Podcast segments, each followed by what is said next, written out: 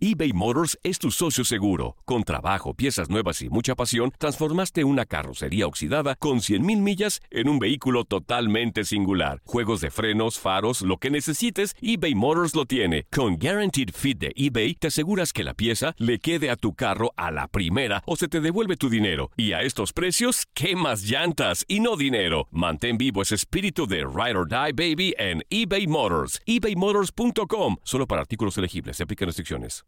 Aloha mamá. Sorry por responder hasta ahora. Estuve toda la tarde con mi unidad arreglando un helicóptero Black Hawk. Hawái es increíble. Luego te cuento más.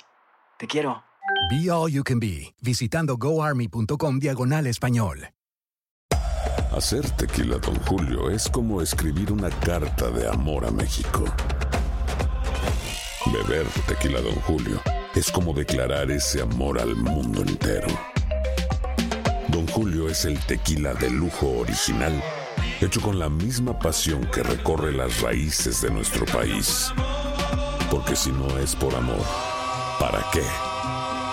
Consume responsablemente. Don Julio Tequila, 40% alcohol por volumen, 2020. Importado por Diageo Americas, New York, New York. Boost Mobile tiene una gran oferta para que aproveches tu reembolso de impuestos al máximo y te mantengas conectado. Al cambiarte a Boost, recibe un 50% de descuento en tu primer mes de datos ilimitados. O, con un plan ilimitado de 40 dólares, llévate un Samsung Galaxy A15 5G por $39.99. Obtén los mejores teléfonos en las redes 5G más grandes del país. Con Boost Mobile, cambiarse es fácil. Solo visita boostmobile.com. Boost Mobile, sin miedo al éxito. Para clientes nuevos y solamente en línea, requiere AroPay. 50% de descuento en el primer mes requiere un plan de 25 dólares al mes. Aplican otras restricciones. Visita boostmobile.com para detalles. El rey de los deportes tiene su propio espacio. El pitcher subió a la lomita y el umpire canta Play Ball. Comienzan nueve entradas de béisbol. Estás entrando a Desde el Diamante. Hola, ¿qué tal? Bienvenidos a un nuevo episodio del podcast Desde el Diamante, podcast especializado en béisbol de TUDN Radio, ya eh, cerrando los premios, lo mejor de lo que fue eh, la temporada 2020 de las grandes ligas, porque precisamente durante esta semana se estuvieron ya dando a conocer los ganadores de cada uno de los premios, tanto en la Liga Americana como en la Liga Nacional, finalizando el jueves con el premio al jugador más valioso MVP, que para orgullo nuestro es latino, el cubano José Abreu de los White Sox, estaba cantado que iba a ser el MVP, también los novatos del año, premio a manager del año, que igualmente creo que no trajo tanta contradicción con el señor Kevin Cash de los Rays de Tampa Bay y Don Mattingly de los Marlins de Miami. Soy Luis Eduardo Quiñones y como siempre me acompaña Toño de Valdés eh, para analizar eh, cómo nos fue en cuanto a los pronósticos también de estos eh, premios que dimos la, la semana anterior.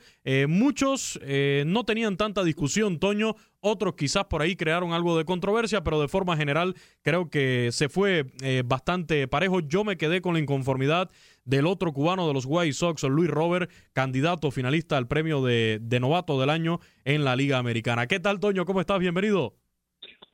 ¿Cómo estás, Luis? Un abrazo para ti y para todos nuestros amigos que siguen el podcast. Sí, yo estoy de acuerdo. Me parece que en términos generales no hay eh, muchas sorpresas, pero lo de Robert sí me parece que, si lo platicamos la semana pasada, ¿te acuerdas? Estábamos convencidos de que Robert iba a ser el eh, novato del año de la Liga Americana y sin embargo, pues no no fue no fue así. Pero yo creo que en términos generales, pues eh, no hay muchas sorpresas con respecto a, a todas las decisiones que se tomaron. Había algunos cantados, ¿no? El caso de Shane Bieber, por supuesto, como Young de la Liga Americana, tuvo una temporada increíble, recordando que solamente se toma en cuenta la campaña regular para eh, estos premios, no se toma en cuenta la postemporada, porque pues Bieber falló en la postemporada con los indios de Cleveland, pero eh, creo que, mira, Luis tuvo una buena campaña, que Luis tuvo una buena campaña, muy buena, con los marineros de Seattle. De hecho, tuvimos oportunidad en TUDN de tener varios partidos de los marineros. Este muchacho tiene un talento bárbaro, patea bien, es un fildeador excepcional. Pero yo creo que lo de Luis Robert era, era eh, pues eh, marcado, ¿no? Como, como el, número uno de los novatos de la Liga Americana. En fin, así, así pues eh, son las votaciones de repente.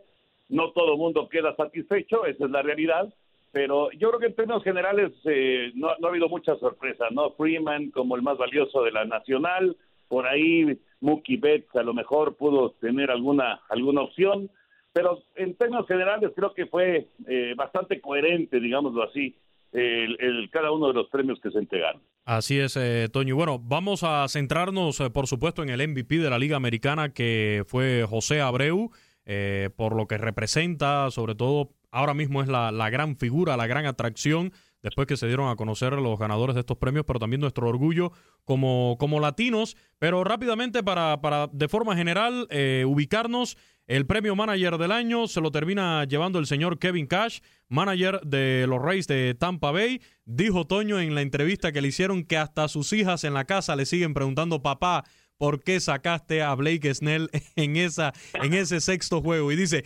imagínense, si hasta mis hijas en mi casa no me lo perdonan, ¿qué voy a esperar del resto del mundo? Y bueno, por la Liga Nacional, Don Mattingly eh, de los Marlins de Miami también se terminan llevando este premio. Eh, eran dos managers, eh, Toño, que, que decimos, estaba cantado por muy poca nómina, muy poco dinero, lograr llegar a donde llegaron, eh, no teniendo en cuenta la postemporada, porque como ya aclarabas, es tema de temporada regular. En el caso de, de, los Rays de Tampa Bay ganando esa división este de la americana, ganándole 8 de 10 juegos a los Yankees, a los poderosos Yankees de, de Nueva York.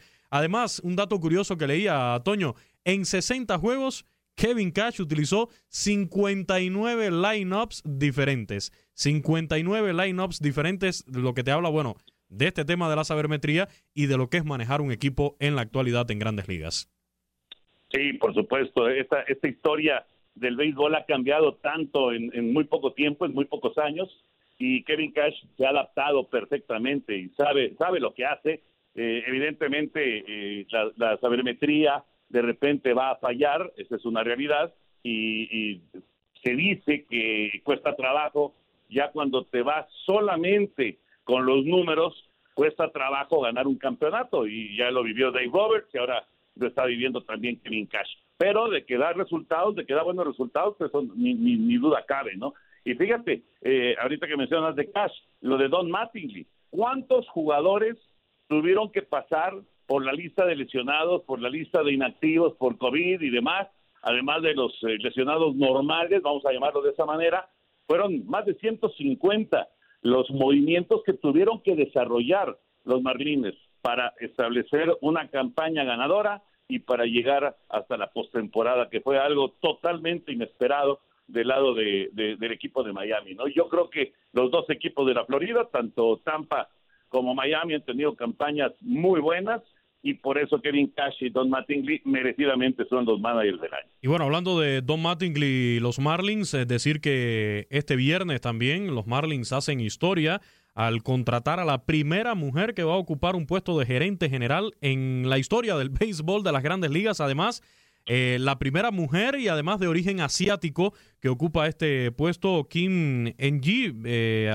eh, una mujer que además viene con un recorrido, ha trabajado en organizaciones como asistente de gerente general de los Yankees de Nueva York, de los Dodgers de Los Ángeles, estuvo también en los White Sox de Chicago, en la propia MLB. Así que también un dato interesante, Toño, un hecho muy interesante en el día de hoy que se da con esta contratación por parte de, los Marlins de Miami. Justo hace un momentito eh, estaba viendo el tweet que le manda Alex Rodríguez a, Kim para felicitarla por eh, este nombramiento, por hacer historia. Y qué bueno, yo creo que es, correcto, ¿no? No, no, no, nada tiene que ver el género, eh, si eres hombre, si eres mujer, para tener conocimientos, capacidad, liderazgo, eh, todo lo que se necesita para llevar una oficina de un equipo de grandes ligas, ¿no? Yo creo que es, es una muy buena decisión por parte de Derek Jeter, por parte de toda la gente de los Marlines, y creo que esto abrirá la puerta para que seguramente más mujeres tengan eh, posiciones importantes en eh, las oficinas de los diferentes equipos, de los 30 equipos de, de las ligas mayores, que ya las hay, por supuesto, ¿no? Pero, pero digamos, ya, ya con estos puestos eh, jerárquicamente hablando, pues muy elevados, ¿no? Muy fuertes de toma de decisiones, de, de, de, establecer en un momento dado, pues el camino que va a llegar, que va a llevar una organización para tratar de tener éxito, ¿no? Yo creo que es, importante y es una buena noticia en términos generales para el béisbol. Bueno, ya estuvimos hablando de los novatos del año, que fue el primer premio que se entregó, se lo termina llevando Kyle Luis por parte de los marineros de Seattle, Devin Williams, que tú ponderabas mucho, Otoño, eh, la semana pasada, creo que votabas por, por Williams en la Liga Nacional, para novato del año, no, no recuerdo bien, pero creo que, que, votaste por Williams, se convierte en el primer jugador eh, siendo pitcher que gana este premio de novato del año sin ni siquiera haber, eh, siendo relevista, sin ni siquiera haber salvado eh, ni, ni, tener ninguna apertura en, en, esta temporada de las grandes ligas. Y todo fue con su récord de cuatro victorias, una derrota y además un promedio de efectividad de 0.33. Hace historia también este muchacho Otoño y tú resaltabas también estas cualidades de él el, el, podcast pasado. Inclusive, inclusive antes de que se llevara el premio de novato del año, cuando se dieron los premios de relevista del año, Hendrick, Liam Hendrick de los Atléticos de Oakland lo ganó en la Liga Americana y este muchacho David Williams lo ganó en la Liga Nacional. Es que los números son verdaderamente espectaculares, Luis. Eh, es cierto, no salvó ningún partido, y, es un relevista. Pero eh, esto nos indica eh, lo que es el béisbol moderno, ¿no? Y la importancia que tienen ahora todos esos pitchers que están en la sexta, en la séptima, en la octava entradas, los llamados preparadores, los que van llevando el rumbo para mantener ventajas y para ir hacia, hacia la victoria. Y, Williams es el ejemplo perfecto de este béisbol moderno que, que pues ahora, eh, yo, yo, recuerdo en otras épocas eh, no, no, no se le hacía mucho caso a los relevistas intermedios. Los relevistas intermedios, digamos que eran como eh, el complemento de todo un roster, pero de ninguna manera eran las estrellas. Y ahora, ahora ya eh, se ha convertido en, en, una parte fundamental. Mira, Víctor González, por ejemplo, con los Dodgers de Los Ángeles, en esta campaña de novato que tuvo en Nayarita, realmente fue una pieza clave preparando eh, los partidos, llevando los partidos en esa sexta, séptima, octava entradas hasta llegar a Kelly Jansen o a Joe Kelly o al que cerrara el partido del lado de o Blake el que cerrara el partido por parte de los Dodgers, pero no hay duda, eh, eh, esa pieza o esas piezas ahora de relevo intermedio son fundamentales. Y mira, los números de Williams, ahí están, un ponchador brutal y además un, un pitcher que pues permite muy pocos imparables, muy poca gente en base, ¿no? Entonces, yo creo que sí es muy merecido que Devin Williams haya sido el novato del año de la Liga Nacional. Hablando de picheo, también estaba cantado Shane Bieber con Trevor Bauer. Shane Bieber, el ganador de la triple corona, se lo lleva por la Liga Americana. Eh, Trevor Bauer se convierte en el primer eh, pitcher de los Rojos de Cincinnati en obtener este galardón de, de premio Cy Young. Aquí, Toño, no había tanta discusión, aunque yo creo que tú habías votado por otro en la Liga Nacional, no, no recuerdo exactamente.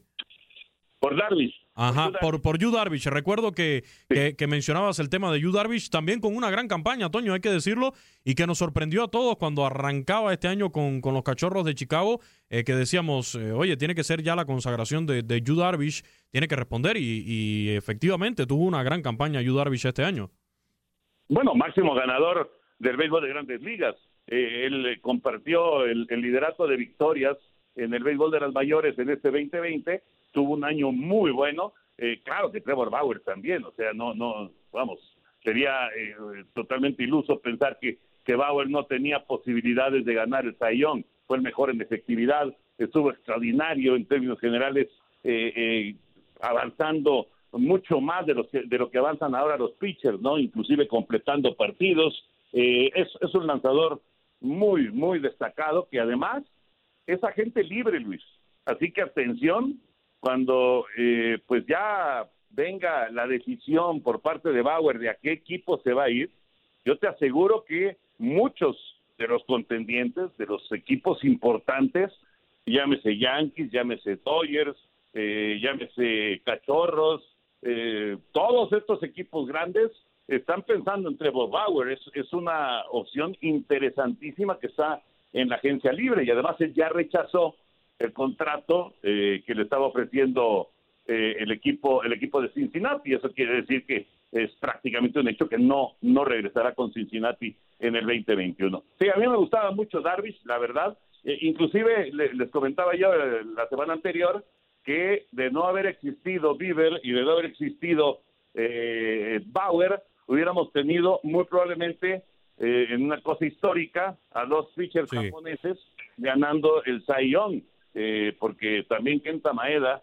del lado de la Liga Americana con Minnesota estuvo extraordinario, ¿no? Y bueno, ahora sí nos vamos al MVP, a los jugadores más valiosos por la Liga Nacional. Freddy Freeman, decíamos por ahí, Freddy Freeman tenía que nadar hasta cierto punto contra la corriente, contra un tipo tan mediático como Mookie Betts, y, al final logra llevarse este premio, eh, siendo hoy en día una pieza pero importantísima dentro de esos Bravos de Atlanta. Si hay, si hay que hablar de Ronald Acuña Jr., que también es una figura muy mediática dentro de los Bravos, este hombre, Freddy Freeman, Toño, se ha convertido en una pieza, vaya, inamovible ahí dentro de los Bravos de Atlanta. Es el líder, Luis. Es el gran líder del equipo de Atlanta, indudablemente. Y además, ¿sabes qué? Tiene, tiene un, aspecto en eh, lo que fue esta, esta campaña eh, pues tan complicada con el COVID y demás. Tiene un, aspecto muy importante. De los primeros jugadores que se supo en eh, la, digamos, en la pretemporada, no, no, no la primera pretemporada que se cortó y que después cuando reanudó, cuando empezaron a entrenar otra vez los equipos, uno de los primeros que se supo que tenía COVID era precisamente Freddy Freeman. Y eso quiere decir que eh, pues eh, no, no, no pudo estar haciendo el trabajo, digamos, de, de unos cuantos días de pretemporada antes de que se cantara el play. Eh, y además le pegó fuerte. No fue de los famosos jugadores asintomáticos que simplemente pues los separan durante 10 días, 15 días y luego ya regresan y, y ya juegan que digamos ha sido el, la inmensa mayoría de los casos, acá, y declarado por el mismo Freeman, aquí sí le pegó fuerte, se sintió mal, eh, de repente la temperatura le hizo hasta alucinar, eh, no, no, no, no, no, no fue fácil para Freeman. Y sin embargo, estuvo listo para el arranque de la temporada y desde el primer día estuvo formidable. Así que eh, yo creo que además de, de, los números, además de todo esto que, pues estadísticamente hablando, lo lleva a ganar el MVP de la Liga Nacional, pues también hay que tomar ese factor, ¿no? De que no, no estuvo eh, en, la, en la muy recortada pretemporada y que además, pues, eh, que, le pegó fuerte, ¿no? Y que fue eh, realmente un, un, pelotero de los pocos que se vio realmente afectado, no, no quiero decir por no, no tener participación, no tener actividad, pero sí afectado en su salud antes de arrancar la campaña eBay Motors es tu socio seguro. Con trabajo, piezas nuevas y mucha pasión, transformaste una carrocería oxidada con 100.000 millas en un vehículo totalmente singular. Juegos de frenos, faros, lo que necesites, eBay Motors lo tiene. Con Guaranteed Fit de eBay, te aseguras que la pieza le quede a tu carro a la primera o se te devuelve tu dinero. Y a estos precios, ¿qué más llantas y no dinero? Mantén vivo ese espíritu de Ride or Die Baby en eBay Motors. ebaymotors.com. Solo para artículos elegibles. Se aplican restricciones. Y bueno, la, la gran figura, Toño, de, de, estas últimas horas, el cubano José Abreu. José Pito Abreu, de los White Sox de Chicago. Yo sé que, que en México suena feo ese apodo, Toño, ¿eh?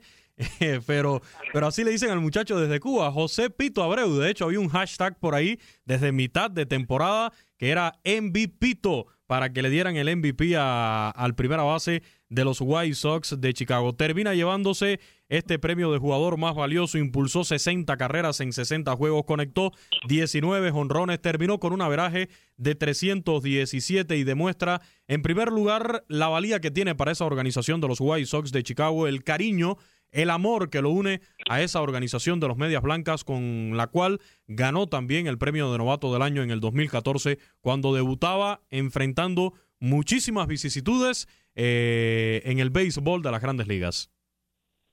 Nada más proyecta sus números a una campaña de 162 partidos.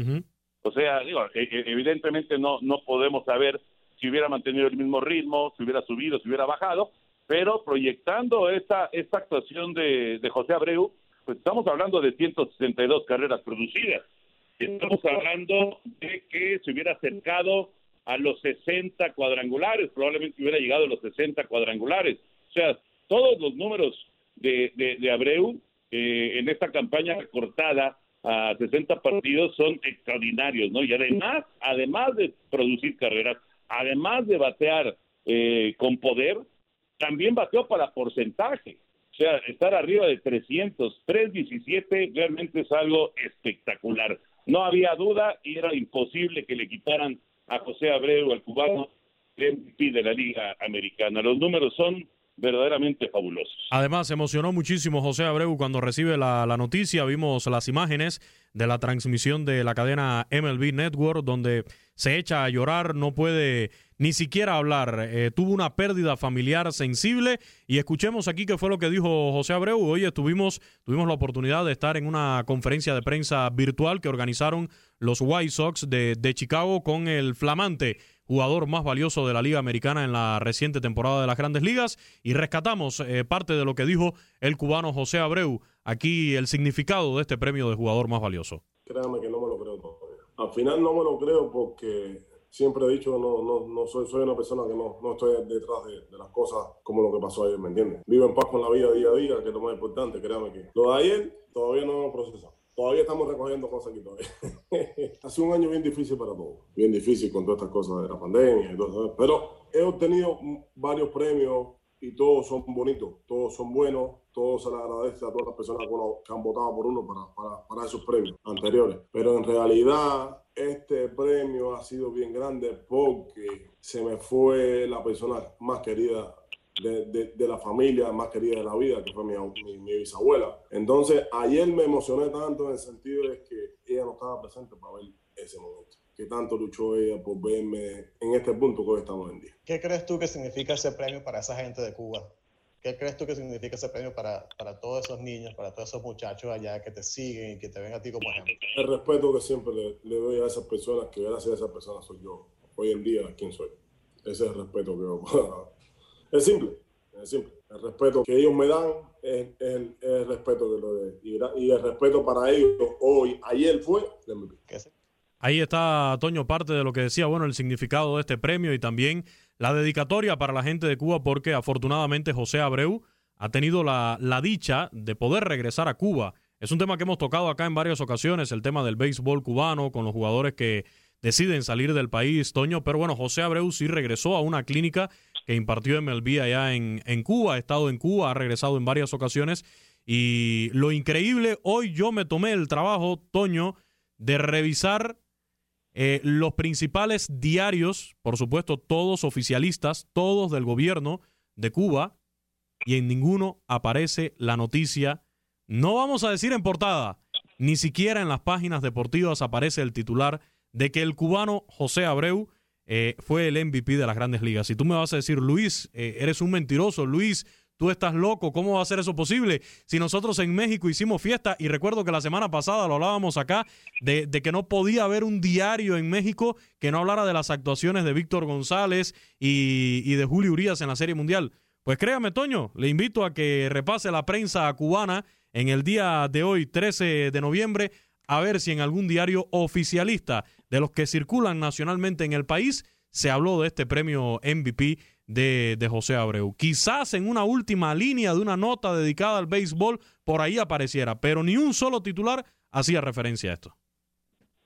Sí, tenía que haber sido titular indiscutible, una cabeza eh, inclusive no en, en, la sección de deportes, sino en la, en la primera plana, ¿no? Era, era una, una historia fabulosa, era una noticia muy importante y además, eh, pues es un orgullo. Ya, ya lo decía eh, Abreu, ahora que lo escuchábamos, eh, para los niños, para los jóvenes, para, para toda la gente de Cuba que además ama el béisbol, ¿no? Y que, se apasiona con el béisbol. Pero bueno, desgraciadamente, pues eh, sabemos cómo, cómo es la situación y, y cómo pues se trata de, de opacar o de, o de hacer a un lado pues eh, todo, todos estos éxitos de gente que, que han dejado la isla, ¿no? Qué lamentable porque pues era, era, era un momento muy padre para, para toda la gente de Cuba y para festejar, ¿no? Es, es un momento histórico, Luis. No, y, y, y, más cuando ahora, y más cuando ahora la Federación Cubana de Béisbol otra vez le anda haciendo guiños a MLB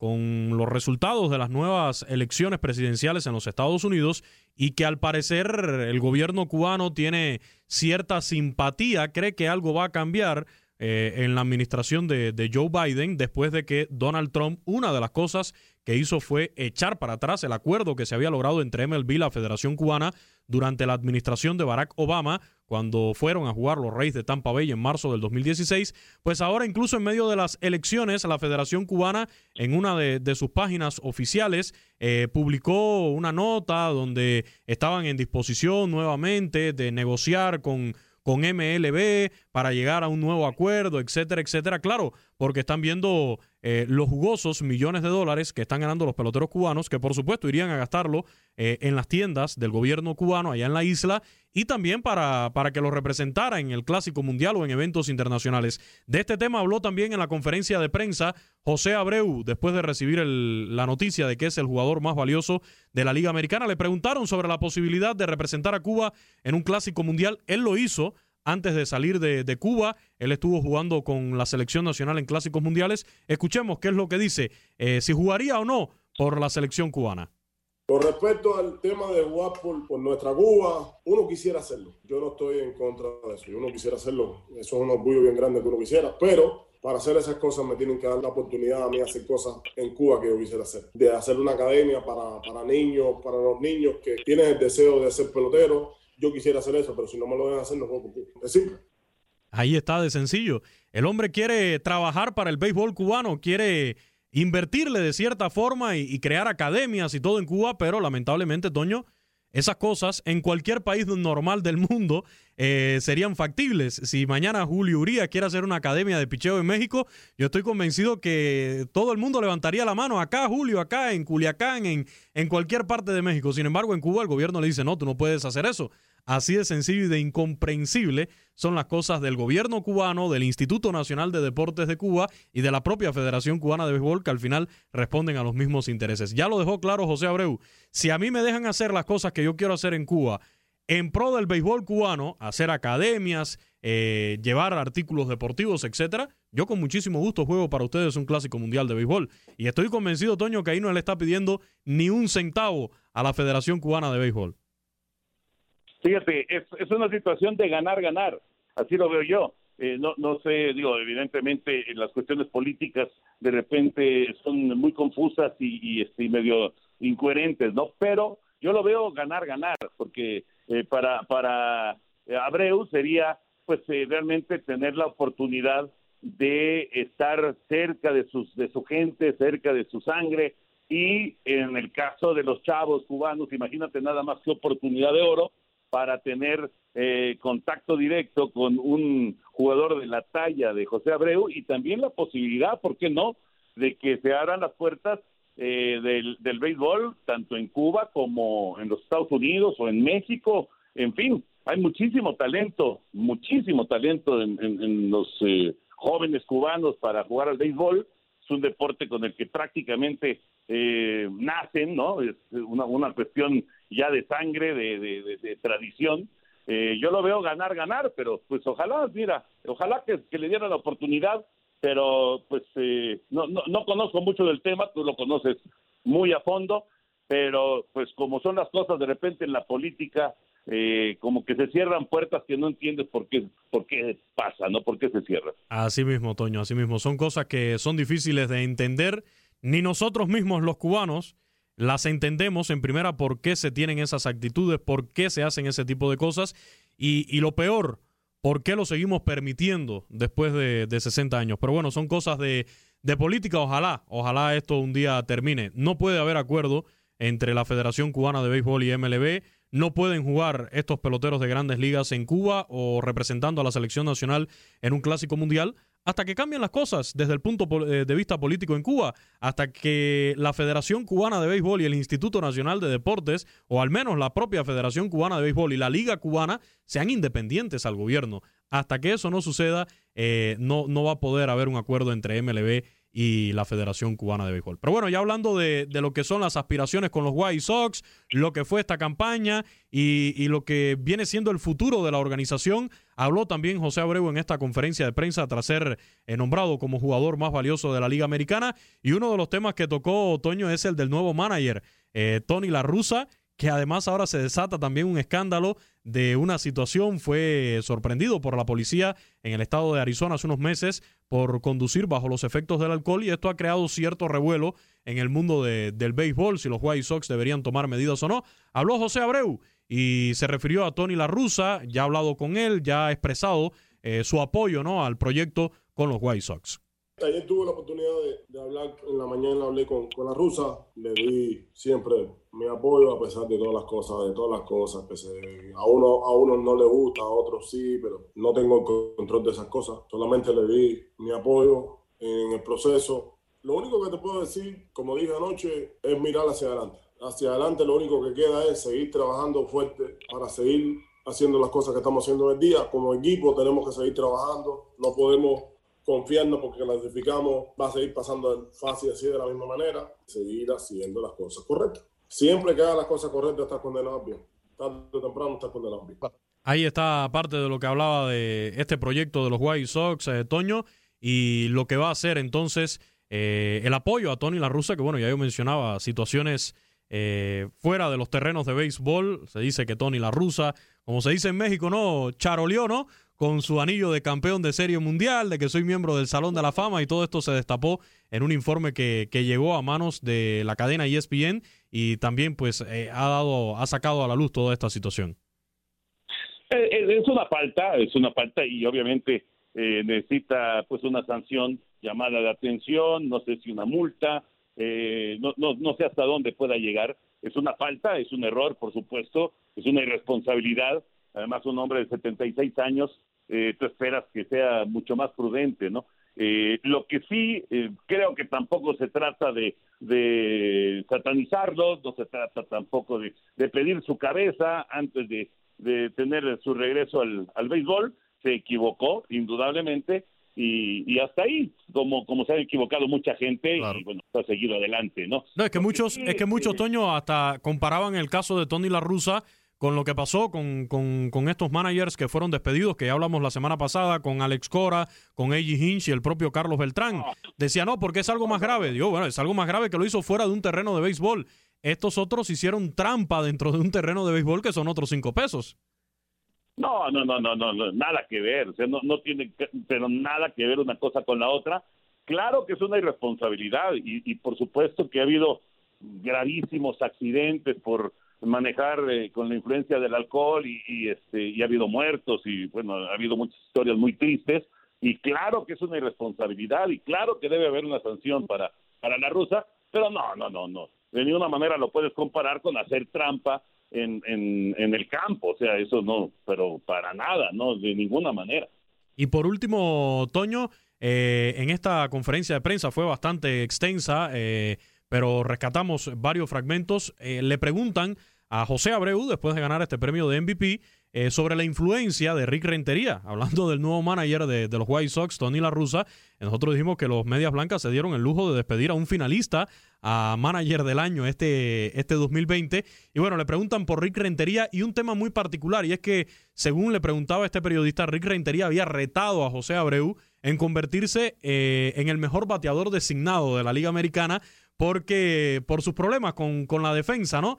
Y José Abreu se refiere también en esta parte a esa espinita que le quedó con el tema de guante de oro. Ganó bate de plata este año, pero le queda la espinita de, del guante de oro. Habla del tema de Rick Rentería y habla también sobre esto del guante de oro somos bendecidos de tener personas al lado grandiosas como el tema de Ricky. Ricky fue una gente, es una persona que los años que estuvo con nosotros en la institución la agradezco a todo corazón. Fue un padre para todos nosotros y será siendo padre porque él va a seguir en el béisbol y hay, solamente hay que darle el respeto que merece. Me enfoqué en darle valor a algo que a lo mejor las personas no le daban valor, que es la defensa mía. Yo soy guante de oro. Lo que pasa es que la gente no se lo cree, pero yo sí me lo creo. ¿Te molestaste tú cuando viste que no estabas entre los finalistas de este año? No, no, no te hablo de corazón, créame que, que, al final yo sabía por qué hacer las cosas. Al final a lo mejor no hubiese estado entre los finalistas, no hubiese sido en pipí. Yo vivo en paz con la vida. Yo soy guante de oro todos los días.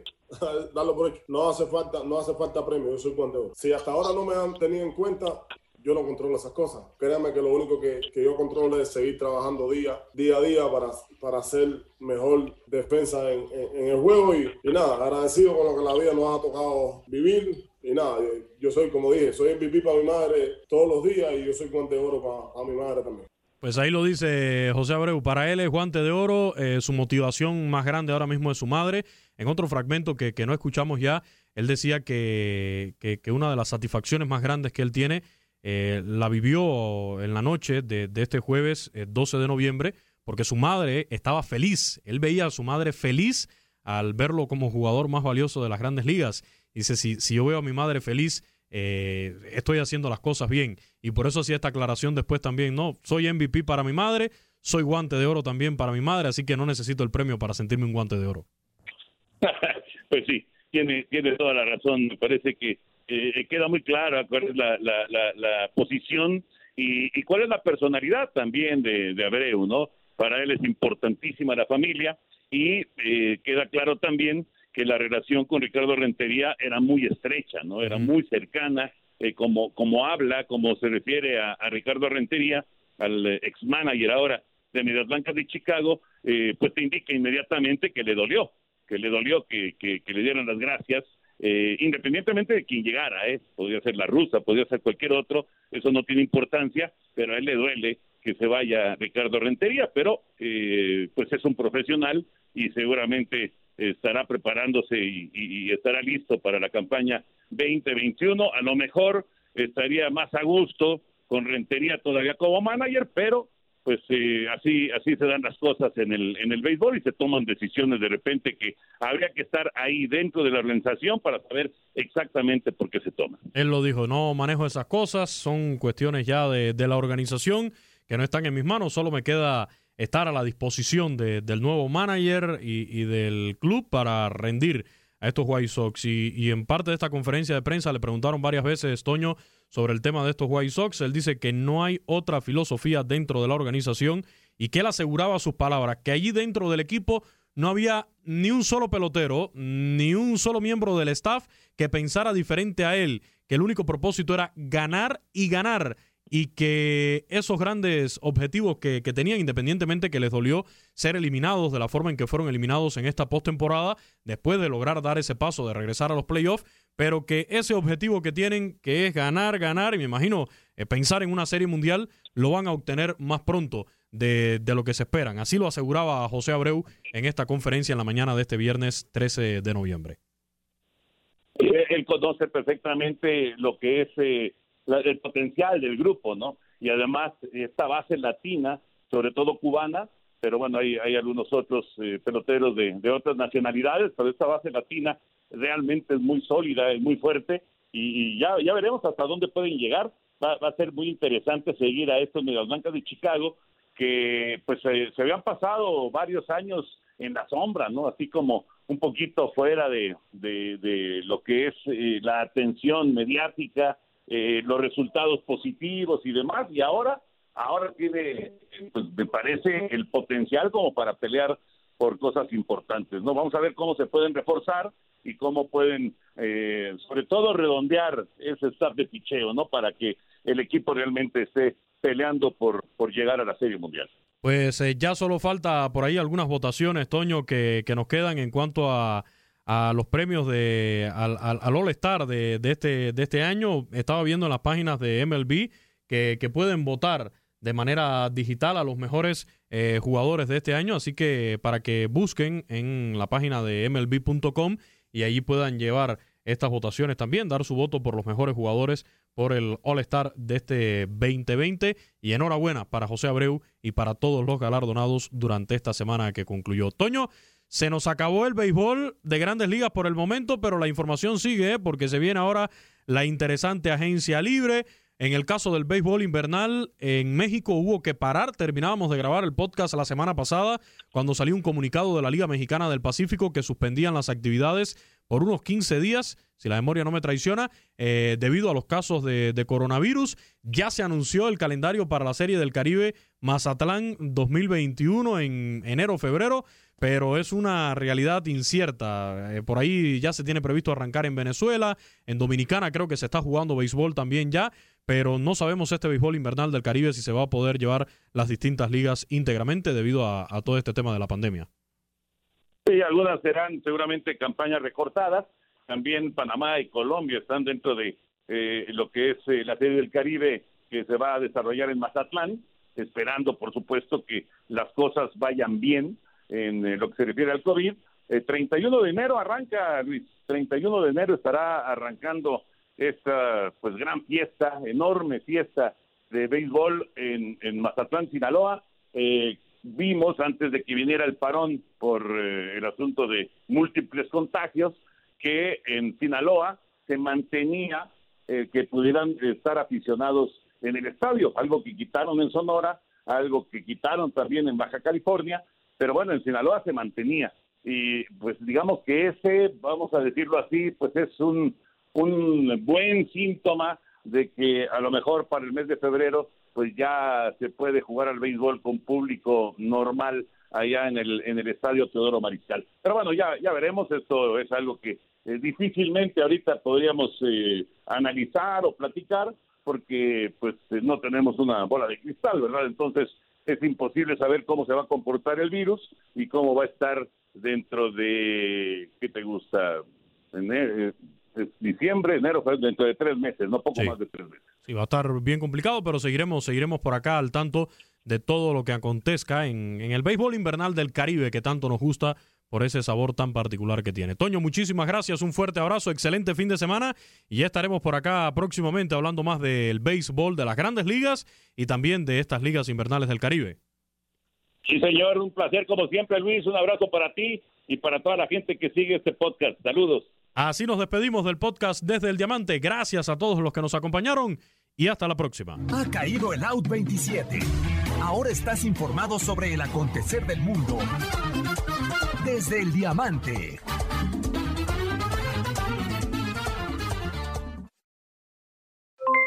Aloha mamá, ¿dónde andas? Seguro de compras. Tengo mucho que contarte. Hawái es increíble. He estado de un lado a otro con mi unidad. Todos son súper talentosos. Ya reparamos otro helicóptero Blackhawk y oficialmente formamos nuestro equipo de fútbol.